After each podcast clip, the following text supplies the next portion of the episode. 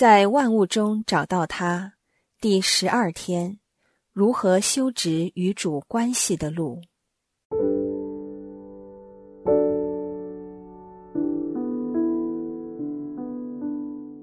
富少年与主耶稣的相遇，并没有为他带来更好结果的原因，除了因为他舍不得、放不下他拥有的一切之外。其实更核心的问题，就是他没有真正信任主耶稣，这个他曾一度决心寻找的善师。说来也真讽刺，原来自己渴慕的人，竟然同时亦是一个自己不信任的人。但为什么这份信任建立不了了呢？原因可能是他坚信他所拥有的许多产业是由他自己辛苦经营的成果，与天主无关。这当中存在的矛盾，暴露了人性阴暗的一面，就是自私、贪心和骄傲。抚心自问，作为基督徒。我们追寻信仰背后的动机，是不是好像那位富少年有些不纯正呢？我们是否常常着眼于自己的益处，而并非渴望与主建立一份互信互爱、彼此愿意交付自己的关系呢？我们不能否定，这都是建立健康而持续关系的重要基础。说实话。单从我们平常的祈祷内容，我们已不难发现，我们大部分时候都只希望天主关顾及体谅自己，并照顾自己的一切需要及祈求，但我们对天主本身就没有多大的兴趣，也没有关心他的需要及情感，不是吗？在天主面前，我们只懂得不断求，要这些也要那些。当然，我们需要依赖天主，但我们也不能否认，这关系也隐藏了自我中心，甚至贪恋。加上我们不曾深究主耶稣对我们作为基督徒真实的要求及标准，令我们看不到自己根本上做的不足。却反过来认为天主未有照顾到我们的需要，不赐予与我们祈求的一切。不知足的我们，就有如一个贪得无厌的小孩一样，很不可爱。而当天主以另一些方法去抚允我们的祈祷时，迟钝的我们既洞察不到，更埋怨天主货不对版。不懂得感恩之余，还因此对天主失去了信心。我们真的冤枉了这位善师，这位痛惜我们的天主啊！如果我们也察觉自己有这倾向的话，我们就要加倍留意。有以上问题的后果，就是我们对于生命中有形无形的恩赐，缺乏了一份触觉。一份感恩的心，我们不但不知足，亦不会觉得那些恩赐是天主无条件给予我们的祝福，我们反而归功于自己，仿佛一切是靠自己的能力，是自己的功劳。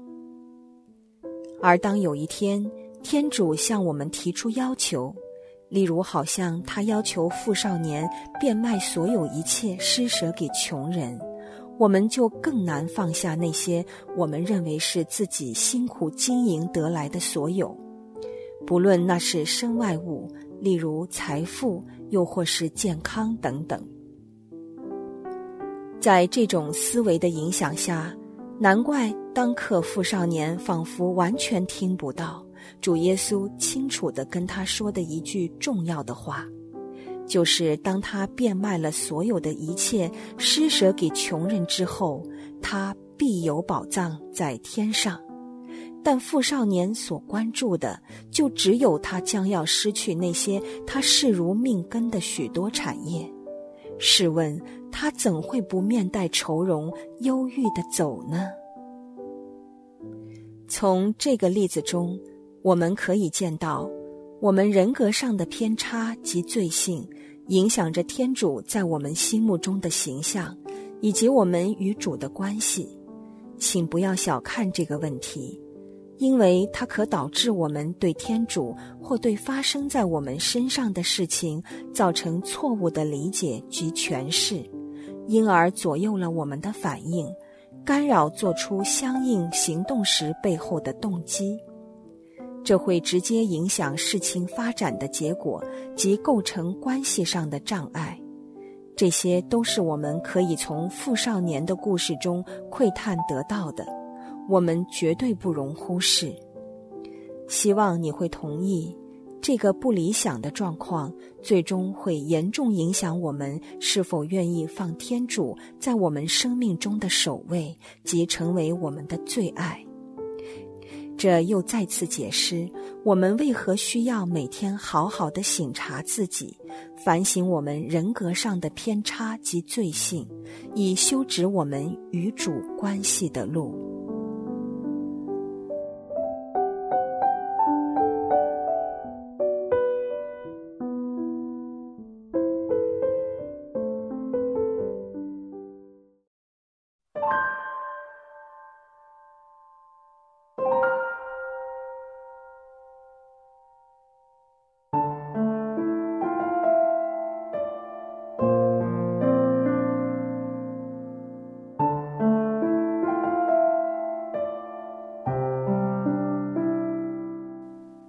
追寻信仰、给予主建立关系背后的动机是否纯正呢？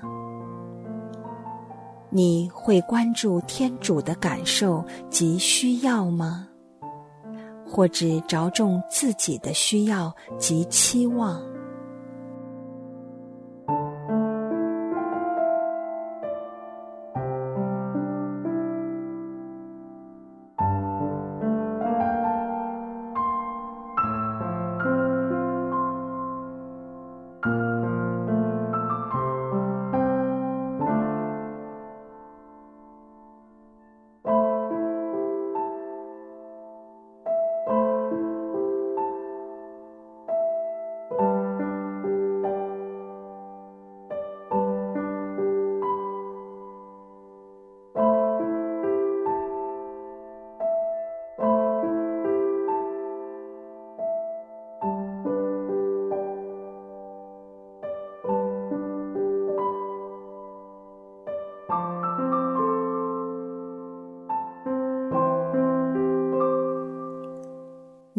会否对天主的要求很多，而对自己需要付出的要求很少呢？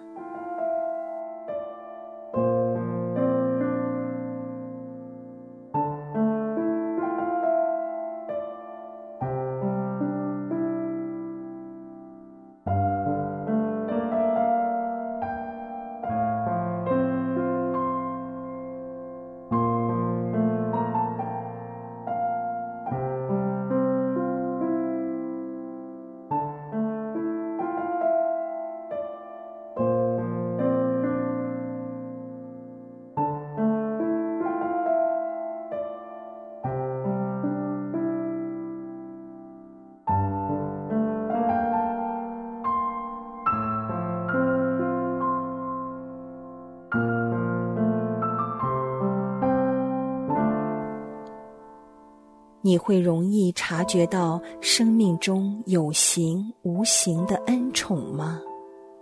你又会将这些生命中的祝福归功于天主吗？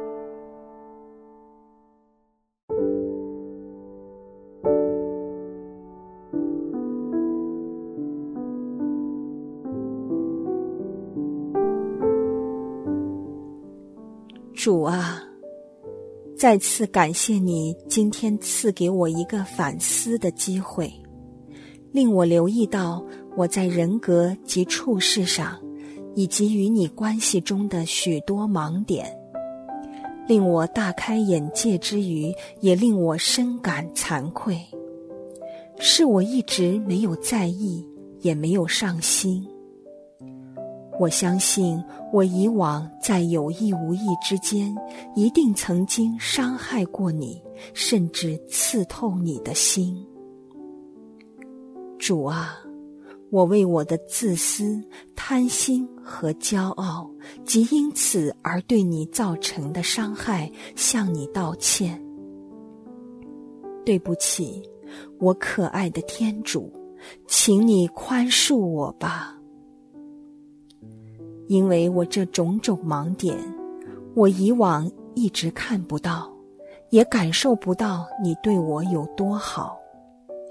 求你恩赐我一颗每天醒察自己的心，并学懂体谅你，去建立一份关注你感受和需要的触觉。